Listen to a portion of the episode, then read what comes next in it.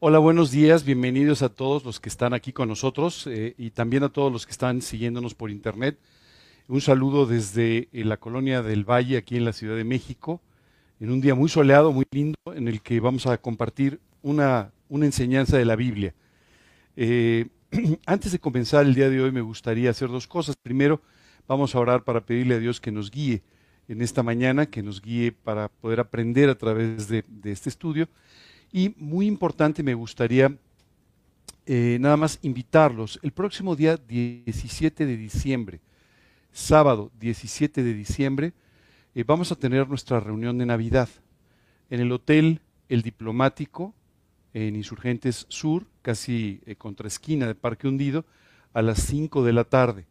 La entrada es libre, por favor, siéntanse en la libertad de invitar a quienes ustedes quieran, familiares, amigos, quienes ustedes quieran, y me gustaría, no sé si se alcanza a ver muy bien, pero me gustaría presentarles, esta es una invitación que hicimos y que pueden tener o bien digital para que ustedes envíen a sus amigos por WhatsApp o por redes sociales o como ustedes prefieran, o también tenemos algunas eh, impresiones físicas para que ustedes puedan en algún, algún caso un poco más formal, a lo mejor hacer una invitación personal a la persona que quieran que, quieran que venga. ¿De acuerdo?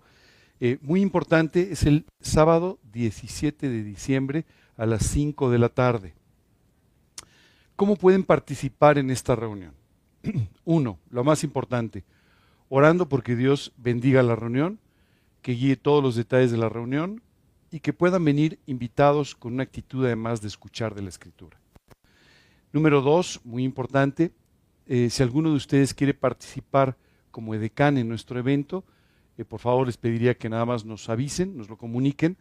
Eh, esta labor de decán es un poco para ayudar a las personas que vienen a que se sientan bienvenidas y que en caso de que tengan alguna duda, algún comentario o alguna necesidad podamos ayudarlos.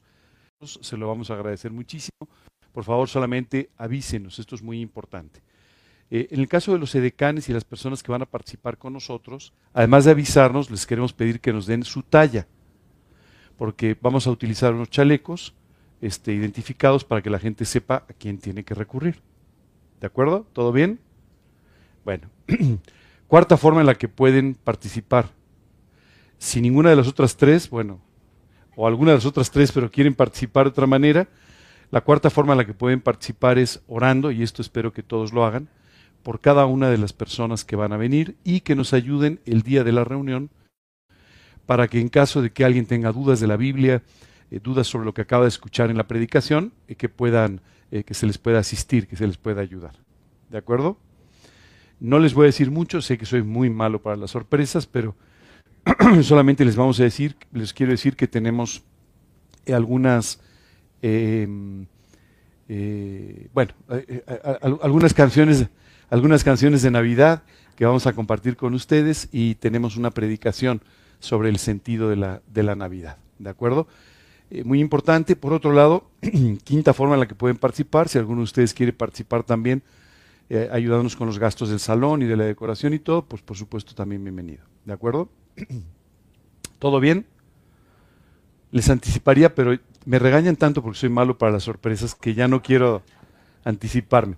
Pero bueno, tenemos ya todo lo que es el montaje del salón y todo.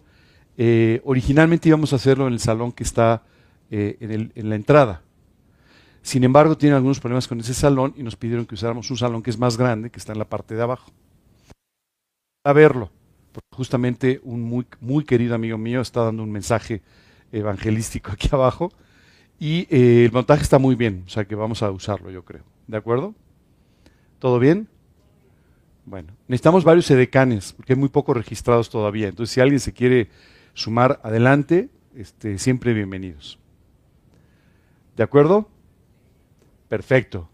Este, a la gente de internet no le digo si está de acuerdo porque no me puede contestar, pero, pero bueno, de todos modos espero que lo estén. Muy bien, vamos entonces a orar para comenzar con nuestro mensaje el día de hoy. ¿De acuerdo?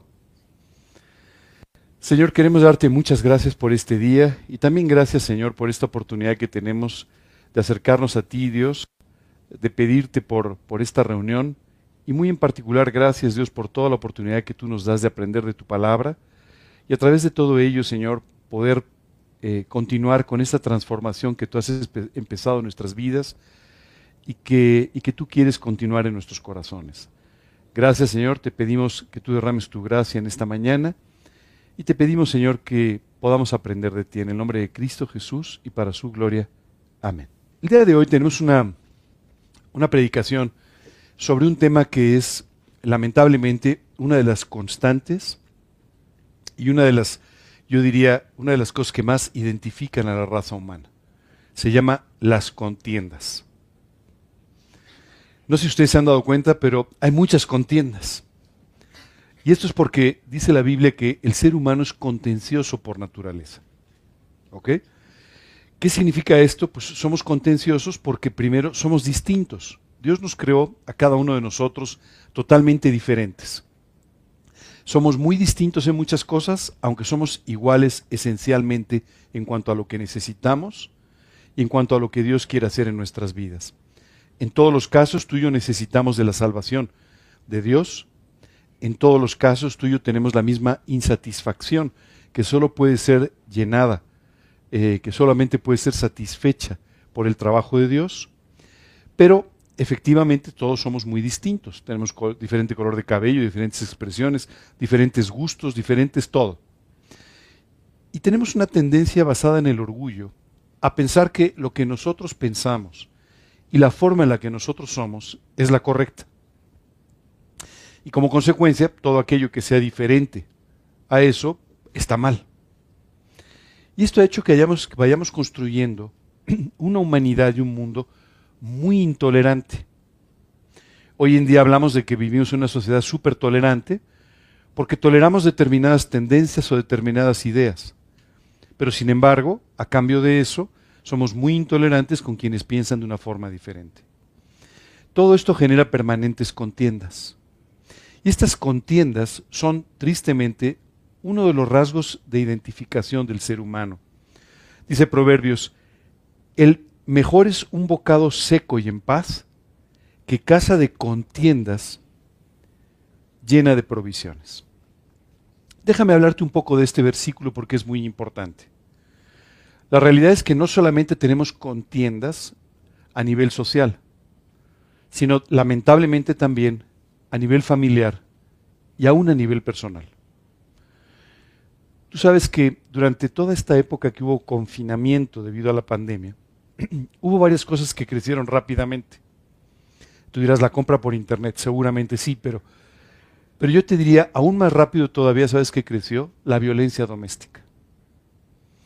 Aún más rápido creció la violencia infantil. Y esto básicamente porque la gente estaba en un solo lugar y tenía que tratarse todos los días. ¿Sabes? Para el ser humano es muy bueno que haya espacios para que no nos encontremos tanto, ¿no? Porque la verdad es que en los trabajos, en las ocupaciones, en todo lo que hacemos, siempre tenemos diferencias y siempre tenemos contiendas. Porque queremos imponer nuestro punto de vista, porque queremos imponer nuestra manera de hacer las cosas, nuestra manera de ver la vida, por encima de lo que los demás piensan. Estas permanentes contiendas afectan profundamente nuestra manera de vivir. Perdón que interrumpa un segundo. Este es un estudio de la Biblia. En el piso de abajo hay una reunión de Navidad. Sí, me parece. ¿Eh? ¿Perdón? Sí, sí. ¿Ustedes vienen a una reunión de Navidad de Coyoacán? Bueno, es en el piso de abajo. tienen que, tienen que bajar un poquito. No, al contrario, bienvenidos, bienvenidos. Sí, sí. Bueno, hoy vamos a tener este mucha concurrencia. ¿Sabes qué simpático? Porque vino una persona y entonces preguntó por la reunión y le dijeron, no, no, aquí está predicando Ángel Rodríguez. ¿Cómo? Yo tengo más de 30 años de conocer a Ángel Rodríguez, pero no vengo a verlo a él. ¿Qué hace aquí? bueno, ¿sabes? Estas, estas contiendas en las que permanentemente nos encontramos literalmente amargan nuestra vida. Esto es uno de los motivos por los cuales los seres humanos vivimos permanentemente molestos y amargados. Porque todas aquellas cosas que suceden nos molestan, nos causan molestia. Esto no me parece, el otro no me parece, lo que dijo no me parece, lo que hizo no me parece. Y todo el tiempo estamos con esto. ¿no? Esto lo vivimos todo el tiempo. Hagan solamente un pequeño recuerdo de lo que pasó esta semana. ¿Cuántas veces dijeron, eso no me parece? Varias seguramente durante la semana. Bueno, ese no me parece y no estoy de acuerdo. Todo esto es el que genera contiendas. Y dice la escritura que es mejor un bocado seco. Es mejor eh, eh, una mala comida, pero en paz, que vivir en este ambiente permanente de conflictos y de contiendas. Muchas veces los seres humanos queremos vivir libres de estas contiendas, pero no sabemos qué hacer. Porque en el fondo, no sé si a ustedes les pasa lo mismo, pero la verdad es que yo no solamente tenía contiendas con los demás, yo tenía contiendas conmigo mismo. Recuerdo un día que me vi en el espejo y dije, pero qué mal me caes. La verdad es que no me caes bien, ¿no? Ni siquiera con nosotros mismos estamos en paz. Estamos muy cerca de celebrar la Navidad. Y una de las profecías probablemente más conocidas y más hermosas de la Navidad proviene del libro de Isaías. El profeta Isaías decía, porque un niño nos es nacido, hijo nos es dado, y el principado sobre su hombro, y se llamará su nombre admirable, consejero, Dios fuerte, Padre eterno y príncipe de paz. Esto es maravilloso. El único que puede traer paz a nuestras vidas, paz con Dios, paz con nosotros mismos y paz con las personas que nos rodean, es el Señor Jesucristo, el príncipe de paz. Si el día de hoy tú no tienes una relación personal con Dios, si tú no has hecho a Jesucristo tu Señor y Salvador, tú no vas a poder vivir en paz. Esa es la realidad. Vivirás permanentemente en discordias, problemas, conflictos, enojos, discusiones. Y siempre las justificarás, pero vivirás en esta amargura permanente que provoca la falta de paz en nuestras vidas. El Señor Jesucristo se hizo un hombre para morir en la cruz del Calvario y establecer de esta manera la paz entre Dios y el hombre. ¿Por qué era necesario establecer esta paz? Porque el hombre se había separado de Dios por causa del pecado. Esta enfermedad que entra en el corazón del hombre y que se convierte en una enfermedad terminal, una enfermedad de la que no podemos librarnos de ninguna manera por nosotros mismos, una enfermedad de la que solamente aquel que puede sanar nuestra alma puede, eh, eh, darnos la solución o puede cambiarla. Esta enfermedad terminal solamente puede ser sanada por la sangre de Cristo. Es por eso que Jesús se entregó a sí mismo en la cruz. Yo veo a muchas personas que piensan que se van a salvar por sus propias obras. Y la realidad es que siempre pienso en la dificultad que esto representaría. Por un lado, ¿cómo vamos a agradar a Dios por nuestras propias obras? Yo no sé cómo se ven ustedes a sí mismos, pero yo no me veo merecedor de la salvación por mis propias obras, porque yo las conozco. Y yo sé cuántas veces me equivoco. Y yo sé cuántas veces no actúo bien. Y yo sé cuántas veces, aún sabiéndolo, actúo de una forma equivocada. De tal manera que, pues, yo, no creo que yo pudiera alcanzar esa salvación por mis propias obras. Tampoco puedo pensar que mis obras, mis acciones, puedan agradar a Dios de tal manera que abra la puerta del cielo para mí a pesar de todas las cosas equivocadas que he hecho. Por otro lado, quisiera decirte que si por, nuestras propias obras tú y yo pudiésemos salvarnos, no tendría ningún sentido que Jesús hubiera hecho un hombre para morir en la cruz. Si tú y yo pudiésemos salvarnos a nosotros mismos a través de una religión, entonces el sacrificio de Cristo no sería necesario. El apóstol Pablo decía, de Cristo os desligasteis los que por la ley os justificáis, de la gracia habéis caído. Y dice en otro pasaje, por cuanto por las obras de la ley es imposible agradar a Dios, es evidente, dice la Escritura. Tú y yo no podemos hacerlo. Si tú y yo pudiésemos hacer eso, no habría una cruz en el Calvario y Jesús nunca se hubiera hecho un hombre. Tú y yo necesitamos completamente de la salvación provista por Dios para que nuestra vida pueda ser transformada y la, y la eternidad alcanzada. No hay otra forma. Dice el libro de Efesios, no por obras, para que nadie se gloríe. Pensaba el otro día un poco en esto. Después de escuchar a una persona hablar, yo decía, qué increíble, pero cuando hacemos algo bueno, poquito, por poquito que hagamos, es increíble cómo nos adornamos. ¿Te has dado cuenta? Es increíble. Y yo hice, y yo, y yo, y yo. Y caemos en este juego perverso del ego, del orgullo, que lo único que nos hace es desviarnos completamente de la vista de Dios y concentrarnos solamente en nosotros mismos y en lo que nosotros pensamos que merecemos y podemos alcanzar. Siendo realistas, cualquier persona honesta que analice su vida sabrá que no puede salvarse por sus obras. Sabrá que no puede salvarse por sus esfuerzos. Sabrá que no puede salvarse por ser más religioso o por cumplir más normas que cualquier otra persona. Si así fuera, Jesús nos hubiera hecho un hombre. Estamos apenas a unos días de vivir esta maravillosa fiesta de la Navidad en la que celebramos que Jesús se hizo un hombre. Entiendo que esta, esta fiesta se ha distorsionado mucho. Hoy pareciera que es el cumpleaños de Liverpool, o que, o que tal vez es la conmemoración de Santa Claus, o tantas y tantas historias que hacemos alrededor. Y todo esto es porque en el fondo quiero decirte que esta festividad que vamos a tener tiene una connotación maravillosa. A la mayor parte de la gente le gusta la Navidad, disfruta la Navidad, aunque no crea en ella. Pero sabes, es un tiempo en el que tenemos alguna mínima esperanza de que las cosas pueden ser distintas, que nosotros podemos ser mejores o podemos cambiar ligeramente. Y sabes, esto trae cierto recargo de energía para que muchas personas puedan continuar adelante con una existencia de la que no están conformes y que simplemente no entienden. La Navidad es una época muy interesante y está rodeada de muchas costumbres, está rodeada de muchas tradiciones, que aunque no tengan nada que ver con la Biblia, incluso ni siquiera tengan nada que ver con la realidad, nos gustan muchísimo. A todos nos gustan esos dulces de la Navidad, a todos nos gustan esas reuniones familiares, esas reuniones entre amigos. Y en el fondo, ¿sabes por qué nos gusta esto? Porque nos gustaría vivir sin contenciones. Porque nos gustaría vivir con concordia con los demás. Porque nos gustaría, en el fondo, llevarnos bien con todo el mundo. Porque nos gustaría que el abrazo de Navidad pudiera ser todos los días del año pero tú y yo sabemos que eso no sucede. Y eso no sucede porque nuestra naturaleza no nos lo permite.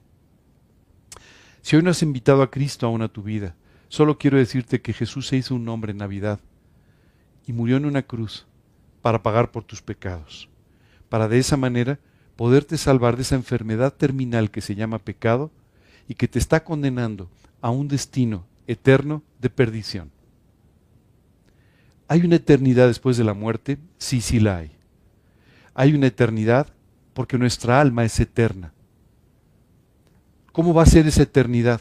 Como tú y yo decidamos en esta vida. Tú y yo podemos decidir vivir una eternidad al lado de Dios, disfrutando de todo aquello que Él ha preparado para nosotros y sobre todo y lo más importante, disfrutando de nuestra relación personal con Él. O tú y yo podemos decidir vivir una eternidad separados de Dios y además pagando por cada uno de los pecados que hemos cometido. Y sé que esto a veces nos cuesta trabajo creer y mucha gente te dice, no, Dios es amor y va a perdonar cualquier cosa. Y yo te diría, si así fuera, Dios no sería justo. Si así fuera, Dios nos estaría mintiendo.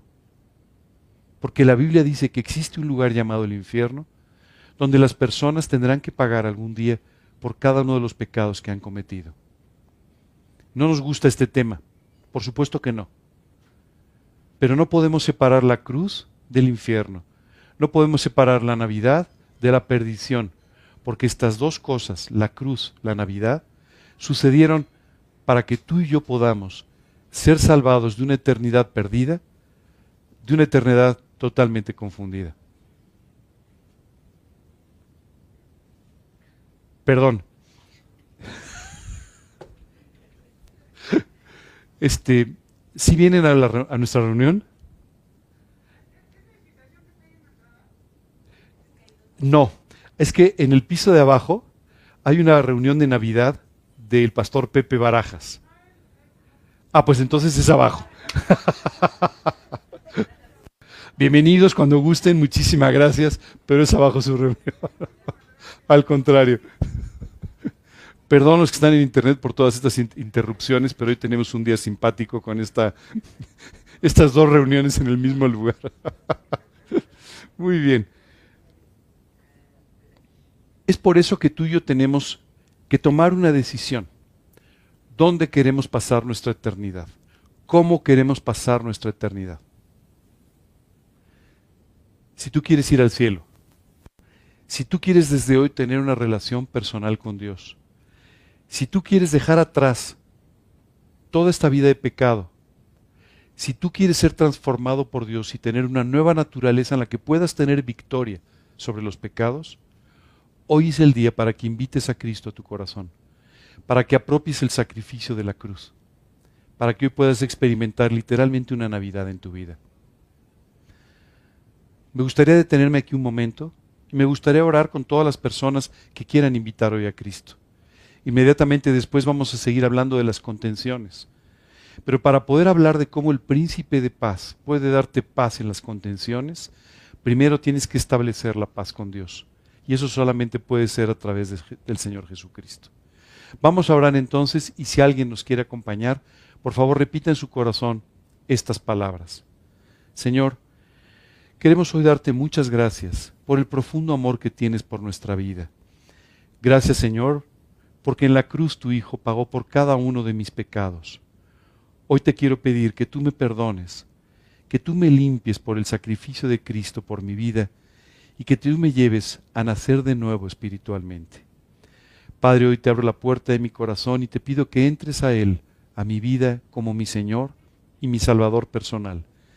Y te pido, Señor, de esta manera, que tú puedas desde el día de hoy bendecir y guiar mi vida y Señor, que tú me salves eternamente de la, de la carga de mis pecados. En el nombre de Cristo Jesús y para su gloria. Amén. Vamos a continuar hablando hoy de las contenciones. Seguro cuando escuchaste contenciones no te imaginabas que íbamos a empezar de esta manera la plática, pero la realidad es que tú y yo no podemos librarnos de este espíritu rebelde y contencioso si Dios no nos da la victoria en ello. La Biblia dice que la necedad está pegada al corazón del muchacho. Es decir, desde que un niño nace, empieza a ejercer esta necedad que todos traemos cargando. Seguramente tú estás diciendo, no, yo no, yo no soy necio, yo soy súper lindo y toda la vida. La verdad es que la Biblia dice que todos traemos en mayor o menor medida esta, esta tremenda necedad. Buenas, buenos días. Es que hay una reunión de Navidad con el pastor Pepe Barajas en la planta baja. No, no se preocupen. Llevamos tres, ¿eh? O sea. La necedad está pegada al corazón del muchacho. Desde niños traemos esta tremenda necedad en nuestro corazón. Esta necedad es en mucho la que nos lleva a contender con los demás. ¿Cuántas veces has discutido sabiendo que no tienes razón y has seguido discutiendo solamente para ganar la discusión? ¿Cuántas veces lo has hecho? Bueno, pues muchas. Ah, buenísimo, pues bienvenida. Muchas veces tú y yo estamos simplemente luchando por necedad con personas o con cosas que en el fondo no tendríamos por qué estar luchando. Bueno, esta necedad solamente puede ser quitada del corazón del hombre por Dios. Esta necedad es la que muchas veces no nos permite invitar a Cristo a nuestras vidas, aun cuando sabemos que esta es la única solución. Sabes, a veces he hablado con personas compartiéndoles del Evangelio de Jesús me han dicho, sí, pero no tienes por qué tener razón. No, no, no, no, si yo no tengo razón. Es Dios diciéndote, no, pues no. ¿no? Esta rebeldía y esta necedad es la que nos hace chocar constantemente con todas las demás personas. Y Dios quiere quitarla de tu corazón. Fíjate, pero es impresionante. Vamos a leer Santiago 4, 1 y 2. Te va a llamar la atención lo que dice. ¿De dónde vienen las guerras y los pleitos entre nosotros? ¿No es de, vuestro, de vuestras pasiones las cuales combaten en vuestros miembros? Codiciáis y no tenéis, matáis y ardéis de envidia y no podéis alcanzar Combatís y lucháis, pero no tenéis lo que deseáis porque no pedís. Una y otra vez aquí Dios nos dice, ¿sabes cuál es el origen de todos los conflictos? ¿Sabes cuál es el origen no solamente de las guerras entre naciones, pero todos los conflictos entre las personas? Es de nuestras pasiones que luchan contra nosotros mismos. ¿Sabes? Hoy quiero decirte que esto puede estar siendo un freno muy importante en tu ministerio, en tu vida y en que puedas o no ser feliz en tu vida. Déjame explicarte por qué. La Biblia dice, el hombre de Dios no debe ser contencioso. Esto significa que tú y yo no debemos estar contendiendo permanentemente. Y hay veces que tú y yo utilizamos incluso la Biblia para poder contender y empezar a discutir con las personas sobre si tienen o no tienen razón, sabiendo que nosotros tenemos la verdad en la mano. Pero la Biblia dice, el hombre de Dios no debe ser contencioso. Cuando la, Biblia nos habla de los para ser obispos, pastores o diáconos, maestros, ¿sabes qué nos dice? No contenciosos. No alguien que esté buscando discutir todo el tiempo. Imagínate que tú llegaras con la persona que te enseña la Biblia y dijeras, oye, tengo un problema. No.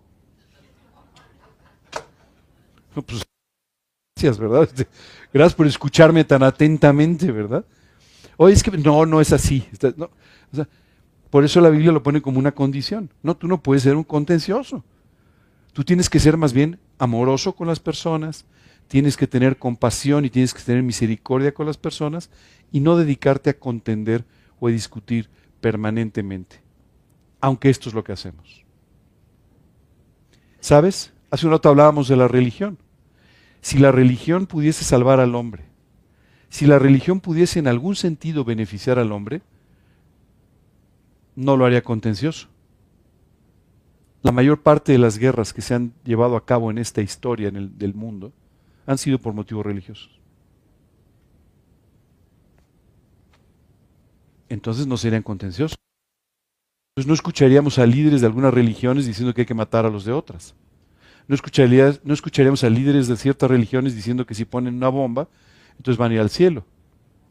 ¿No? Porque la Biblia dice que no debemos ser contenciosos. La contención es parte de la naturaleza del hombre, así como la religión. También la religión es parte de la naturaleza del hombre. Y no es una parte positiva del hombre. Esta mañana no pretendo hablar mal de las religiones, no es eso. Pero sí el espíritu religioso que tú y yo tenemos dentro de cumplir pero no vivir, de hacer determinadas cosas pero no depender de Dios y no entregarle nuestra vida, es el que nos lleva entonces a tener todos estos conflictos que no deberíamos tener. Hoy tú tienes que tomar una decisión importante. ¿Quiero servir a Dios?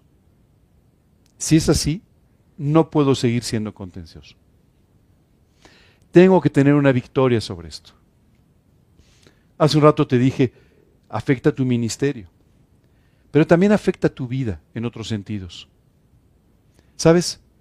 Tú y yo podríamos hacer hoy una lista de cuántas amistades han sido afectadas por culpa de nuestro espíritu contencioso. ¿A cuántas personas hemos dañado, lastimado, ofendido por nuestros comentarios cuando estábamos molestos y estábamos con una actitud contenciosa? ¿Tú sabes cuántos matrimonios han sido dañados profundamente simplemente por la discusión? ¿Sabes qué es increíble? Muchas veces los matrimonios están profundamente dañados porque discutieron sobre temas que no tenían que discutir, diciendo cosas que no tenían que decir. Tal vez a ti se te olvide lo que acabas de decirle a alguien, pero la herida que causaste diciendo lo que no debías, esa no se va a cerrar tan rápidamente. Las contenciones nos hacen profundamente infelices familiarmente. Es increíble. Tal vez muchas veces tú y yo no recordamos aquella palabra amable que nos dijo nuestro Padre, pero sí aquella mala palabra que dijo de nosotros. Las contenciones nos hacen vivir lastimados y lastimando a los demás. Es por eso que Dios nos dice que si queremos vivir una vida feliz, si queremos vivir la vida cristiana conforme Él ha diseñado, no podemos vivir contendiendo con todo, con todos y por todo. quiero decirte algo. Cuando tú y yo tomamos esta decisión, no, ya no voy a ser contencioso, estamos yendo en contra de la corriente. Porque cuando salgas aquí afuera, vas a encontrar todos los motivos posibles para ser contencioso. Todas las injusticias que son inherentes a la vida. Cuando tú y yo salimos al mundo, nos encontramos con n número de injusticias, ¿verdad? Que les hacen a los demás o a nosotros. Esto es muy normal.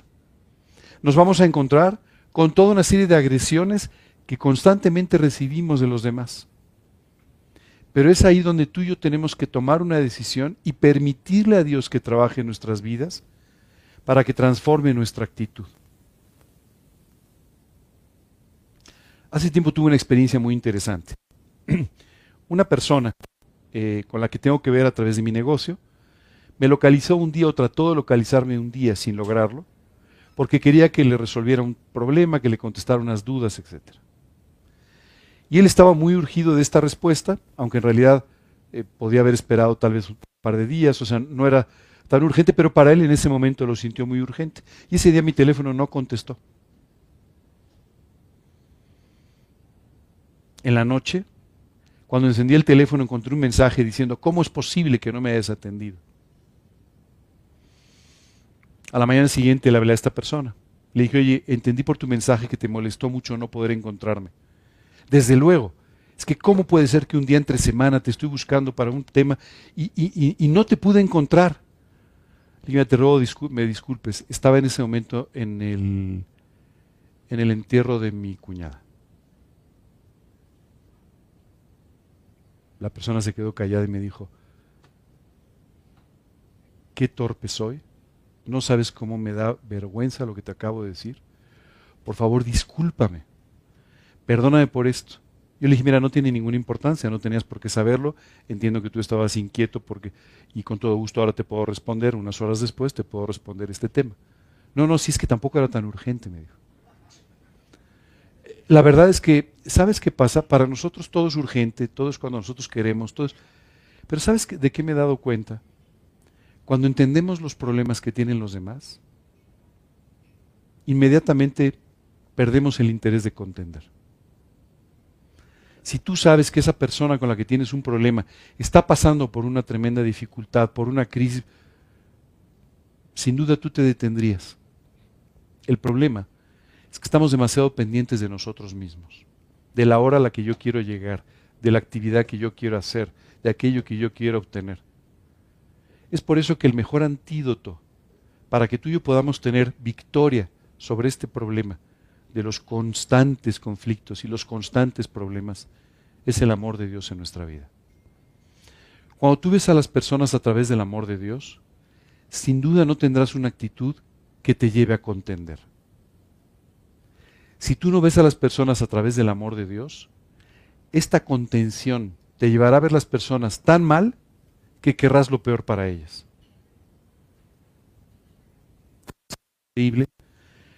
Esta situación de contención es permanente. Un día los discípulos llegaron con Jesús y le dijeron, oye, estamos muy disgustados porque fíjate que fuimos a, algunos, algún lugar y, y no nos permitieron entrar a predicar. Entonces, ¿sabes qué? Jesús, estamos pensando orar para que caiga fuego del cielo y los consuma todos. Estos eran los apóstoles, ¿eh? No, no, no era, no, no, eran los apóstoles, no era el Chapo Guzmán, no, eran los apóstoles. ¿Ok? Solo para que te des una idea. Y Jesús escuchándolos, les pregunta, les dice, mirad de qué espíritu sois. No del mío. Porque lo que están diciendo no tiene nada que ver con lo que yo. No tiene nada que ver conmigo. Muchas veces tú y yo extendemos esta contención a uno a aspectos espirituales. Y entonces provocamos un daño peor a nuestra vida y a la vida de los demás. Tú y yo estamos en este mundo para predicar el Evangelio, no a contender. ¿Está claro esto? Predicar el Evangelio quiere decir que tú le hables a la gente del amor de Dios y que te pongas de su lado. De esta manera, entendiendo sus vidas que fueron similares a la tuya, tú puedes de esta manera presentar correctamente. No se trata de que los regañes. No se trata de que cuestiones su vida o su moralidad. Se trata de que con amor les presentes la imagen más maravillosa del amor que existe, que es la cruz del Calvario. Se trata de que los ames y de que te pongas en su lugar, no de que contiendas con ellos. Hace años tuve una experiencia muy peculiar. Me invitaron a una campaña evangelística a predicar. Y recuerdo que después de la predicación, eh, yo había terminado y estaba un poco por ahí, pues viendo a la gente. Y entonces escuché a dos personas que hablaban en forma muy alta y como muy airada. Pues qué cosa tan. Y era una persona, una persona creyente que estaba con una Biblia en la mano y estaba discutiendo y subiendo la voz con una persona que estaba ahí sentada. Y este muchacho se molestaba. No, había una discusión literalmente. Entonces me acerqué al ver esto, me presenté y le dije, ¿les puedo ayudar en algo? Eh, que no implique golpes, ¿no? O sea, ¿les puedo ayudar en algo? y recuerdo que este joven se volteó y me dijo, oye, gracias por venir. Es que yo tengo algunas dudas sobre la predicación y estamos aquí discutiendo. Y le dije, mira, no, no, la verdad yo no, no quisiera discutir contigo sobre esto ni sobre ningún otro tema pero ¿te puedo ayudar en algo? O sea, sí, es que no he entendido esto. Esa noche, él, que ya era salvo, confirmó su decisión por Cristo. Y su esposa recibió a Cristo ahí. Hoy en día sirven al Señor con toda su familia. Solo te quiero decir que muchas veces tú y yo estamos buscando tener la razón o imponer la razón cuando para lo que Dios nos ha llamado es para predicar el Evangelio. Y el Evangelio se llama amor de Dios por el hombre, entrega total de Dios por el hombre y un sacrificio sin reservas para poder alcanzar y salvar al ser humano. De eso se trata el mensaje del Evangelio. Si lo veías de otra manera, tal vez no lo has entendido muy bien, pero de eso se trata. No se trata de imponer una idea religiosa o espiritual. Se trata de alcanzar con amor y misericordia aquellos que aún no han sido alcanzados por Jesucristo. Cuando tú y yo entendemos esto con claridad, entonces aprendemos primero, y esto es lo más importante, a no dar importancia a las diferencias y segundo, a tratar las diferencias como las debemos tratar. ¿Qué sucede cuando tú estás con otras personas y hay ciertas diferencias? Oye, es que yo quiero que mañana comamos a las dos. No, a las dos es muy temprano. Pues para ti. Pero para mí no. Bueno, pero claro, hay diferencias. Hay quien come a la una, hay quien come a las dos, hay quien come a las dos, hay quien no come. O sea, hay toda una variedad de temas y perdón que trivialice mucho con este ejemplo sencillo, pero en cualquier tema de la vida hay muchas personas que tienen un punto de vista u otro. Ya ves, tú y yo queremos imponer el nuestro. Lo primero que te sugeriría es que en cuáles diferencias son importantes y cuáles. La mayor parte de las diferencias no son importantes. Déjame darte una, un número que te va a sorprender. ¿Sabes cuántos pensamientos tenemos al día? Has de decir, bueno, yo hay días que ninguno, nada más que dormir, pero no, no. Tenemos entre 12 mil y 60 mil pensamientos diarios. Rápida la mente. ¿Sabes que el 95% son los mismos pensamientos del día anterior? O sea, solo nos reforzamos y nos reforzamos y nos reforzamos en nuestra manera de pensar. ¿Sabes que el 80% de nuestros pensamientos son negativos? ¿Sabes por qué tenemos que aprender a ser benignos? Porque no lo somos. Porque siempre pensamos mal de nosotros, de las personas, de quienes nos rodean, de lo que nos proponen. Llega alguien y te dice, fíjate que te den una buena sorpresa. Ah, ¿qué querrá cambio? Siempre pensamos mal. 80% de nuestros pensamientos son negativos. ¿No te parece impresionante? ¿Cómo podemos con esa y con esa mente desbocada poder vivir bien y ser libres de todos estos problemas.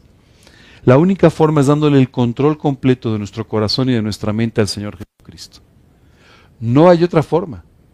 Si tú quieres dejar atrás las contenciones, tú tienes que pedirle a Dios y tienes que permitirle que Él tenga victoria sobre tu necedad. Y tienes que pedirle que Él tenga victoria sobre tu orgullo, que Él te dé amor por los demás, que Él te dé una actitud de misericordia hacia los demás. Solamente así podrás tener victoria sobre este monstruo que se llama la contienda. Y que además a muchas personas les encanta. Hay personas que les encanta discutir, ¿te has dado cuenta? Dices, oye, qué bonito día. No, porque hace frío. Pues sí. Bueno, no, es que es invierno. Sí, pero no todos los inviernos hace ¿Me entiendes? Nos gusta discutir. Hay personas que más o menos, pero nos gusta estar discutiendo, nos gusta sacarle punta a las cosas. Nos gusta, bueno, lo primero que tú y yo tenemos que hacer es, uno, jerarquizar las diferencias. Oye, ¿esta diferencia es importante? ¿O realmente estoy neceando? Porque muchas veces te vas a encontrar a ti mismo neceando. Oye, ¿esta es una diferencia importante o no tiene ninguna importancia?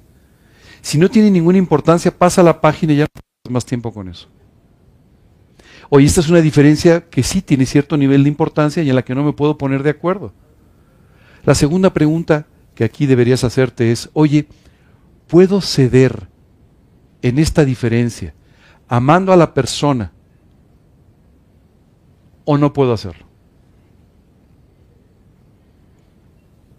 La mayor parte de nuestras diferencias y de nuestros problemas entre nosotros se resuelven cuando tú y yo cedemos.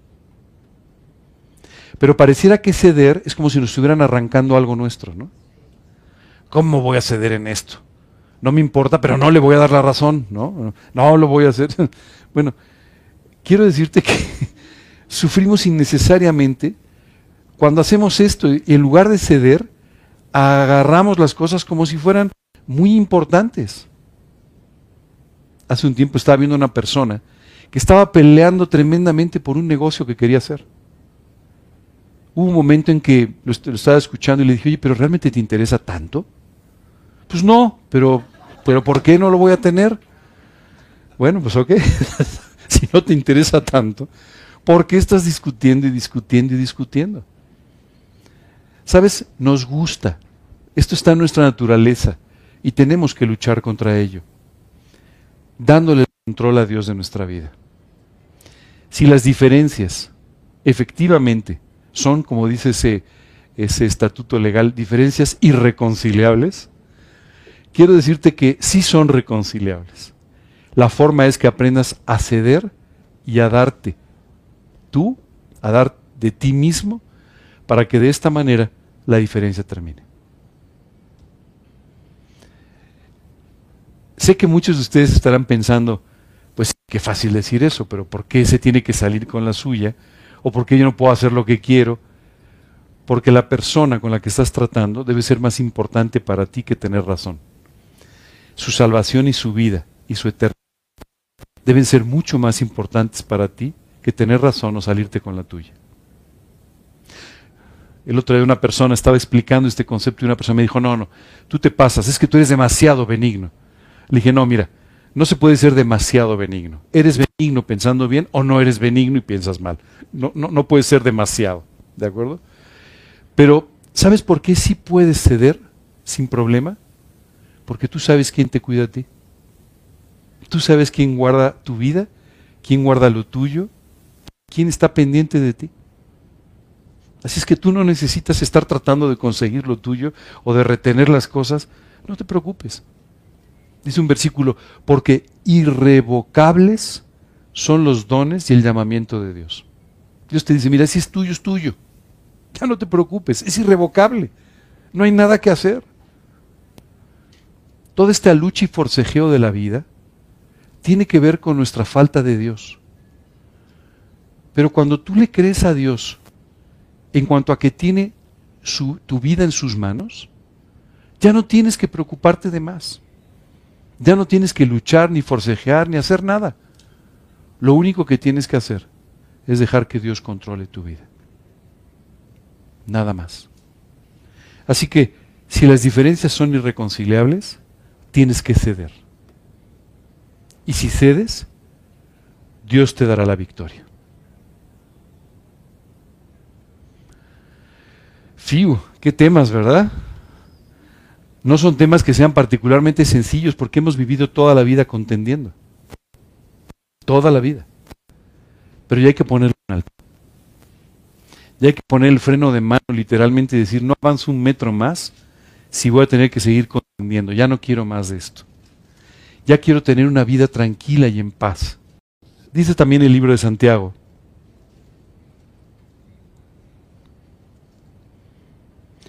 Porque donde hay celos y contención, allí hay perturbación y toda obra perversa. Si tú quieres vivir en paz y que no, no haya ninguna obra equivocada o que tú no tiendas a hacer cosas equivocadas, tienes que detener la contención. Podría seguirte leyendo versículos esta mañana sobre todos los problemas que trae la contención, pero no te preocupes, los conoces muy bien. Los has vivido toda tu vida. El día de hoy lo que quiero decirte es que puedes tener victoria sobre la contención. Puedes vivir con una victoria de fe. Tomas estos pasos. Uno, hacer a un lado las diferencias que no tienen importancia. Dos, ceder en las diferencias, permitiéndole a Dios de esta manera el que te dé la victoria y no tratando de luchar por ella. Esto demanda mucha confianza. Señor, yo sé que tus dones son irrevocables, por lo cual no voy a luchar por ellos. Señor, yo sé que tú eres el que tienes la solución, así que no voy a tratar de resolverlo o a luchar yo por la solución. Más bien voy a preocuparme por las personas involucradas en todo esto. Cada persona con la que tú tienes trato en tu vida, Dios tiene un propósito para haberla permitido en tu vida. Los que te caen bien, los que no te caen tan bien y aún los que son tus propios enemigos. Dios ha permitido que existan en tu vida con un propósito. Y tu vida debe tener un impacto en la de ellos. Así que hoy es tiempo de dejar a un lado este lastre con el que hemos venido corriendo cargados de peso y que no nos ha permitido correr con la ligereza necesaria en la vida cristiana no más contención. Seguramente te surge la pregunta, bueno, pero entre creyentes no hay contenciones. No, tristemente sí. Tristemente sí. La Biblia nos dice que cuando terminó el primer viaje misionero que hicieron Pablo y Bernabé, hubo tal discusión entre ellos por si llevaban o no a un familiar de Bernabé que se separaron para siempre. Eso es una contención que separó a una pareja misionera. Y de esa misma forma te podría hablar de cuántas denominaciones tenemos hoy en día, cristianas, que simplemente se separaron porque yo no estoy de acuerdo contigo en temas que no tienen ninguna importancia. O cuántos grupos y cuántas iglesias se han dividido porque uno dice que es de una forma, otro dice que es de otra. Cuando en realidad el mensaje del Evangelio es uno. No hay muchos evangelios, hay un mensaje del Evangelio. ¿Sabes? Esto es algo que a ti y a mí nos debe realmente conmover. Hace unos minutos estaba en el piso de abajo, todas las personas que vinieron y todos, porque hay una reunión aquí abajo. Y tú no sabes, cuando me enteré bajé corriendo a saludar a mi muy querido amigo que está predicando en este momento. Y bueno, nos dimos un abrazo, nos saludamos, estuvimos bromeando. Y le dije, oye, vamos a orar por ti, que Dios bendiga muchísimo esta reunión. ¿Sabes? Ese es el tipo de relación que ustedes deben tener con sus hermanos en Cristo. Ustedes deben gozarse con ellos. Ustedes deben apoyarse. Imagínate que hubiera bajado, oye, este es mi hotel. Primero no es mi hotel, desde luego. Pero ¿sabes qué es increíble? Muchas veces hay ese tipo de actitudes o sea, totalmente irracionales. Tú y yo tenemos que aprender a amarnos, apoyarnos, prestar unos por otros. ¿Cómo sé que no tengo ningún problema con mis hermanos? Si me puedo gozar con ellos de todas las bendiciones que, Dios trae a sus vidas. Si hay algo de lo que tú no te puedes gozar, algo está mal en tu corazón. Y cuidado, porque esa raíz de amargura traerá una contención tarde o temprano. Del tipo que sea, por lo que sea, traerá una contención. Tenemos que dejar de hacer esto. Tenemos que dejar de competir entre nosotros. No hay nada por qué competir. ¿Sí sabías esto? No hay nada que competir. Nada. O sea, Dios tiene para ti una voluntad, un plan para tu vida. No para que compitas con el de al lado, sino para que vivas en tu plan, en el plan que Dios tiene para ti. Entonces, cuando llegues al final de tu vida te vas a encontrar con que viviste en ese plan o no. No en el del vecino, no en el de la otra persona, sino en el tuyo. Dice la escritura, no tenemos lucha contra sangre y carne, sino contra principados, potestades, huestes de maldad en las regiones celestes, no contra seres humanos no contra personas como nosotros, aún menos contra hermanos en Cristo. Por favor, tengan mucho cuidado con esto. Ya nunca más, nunca más quiten importancia a una discusión o quiten importancia a una contención. Es una tragedia. Es algo grave que no puedes permitir en tu vida.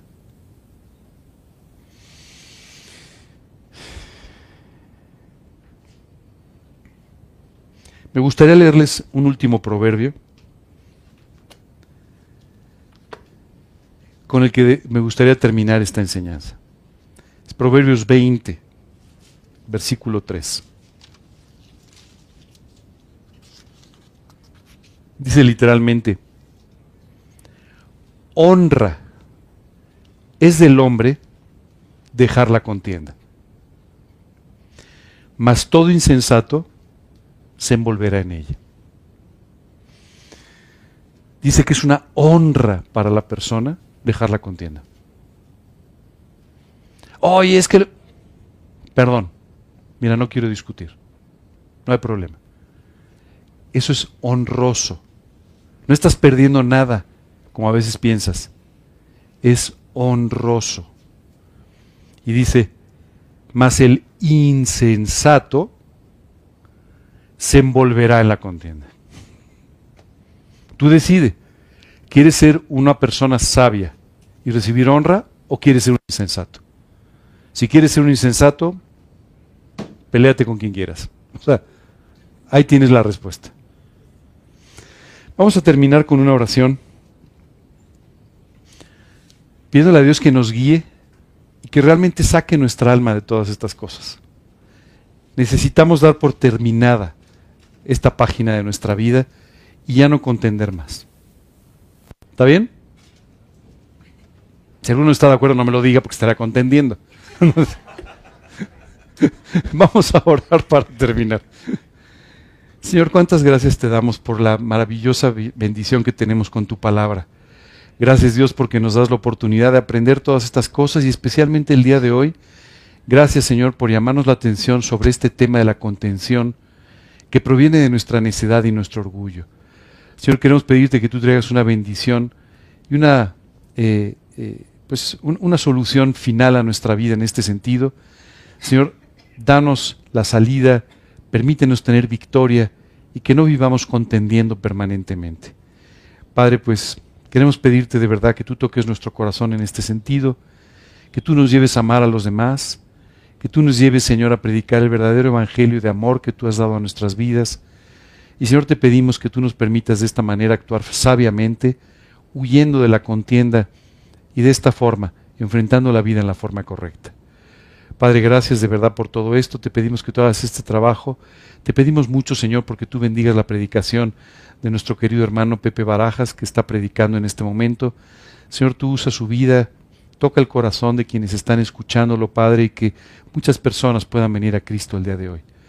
Padre, de verdad, gracias por su vida y gracias, Señor, por ese cargo de todos ellos para poder predicar tu Evangelio. Señor, te pedimos por nuestras reuniones de Navidad, Señor, que la reunión sea muy exitosa, que pueda escuchar mucha gente de ti, Dios. Te lo pedimos con todo nuestro corazón en el nombre de Cristo Jesús. Amén. ¿Alguna pregunta, alguna duda? Nunca, nunca he alzado la mano, pero como siempre te digo, cada predica tuya es una lección de vida para mí. Gracias a Dios. Primeramente yo he aprendido aquí,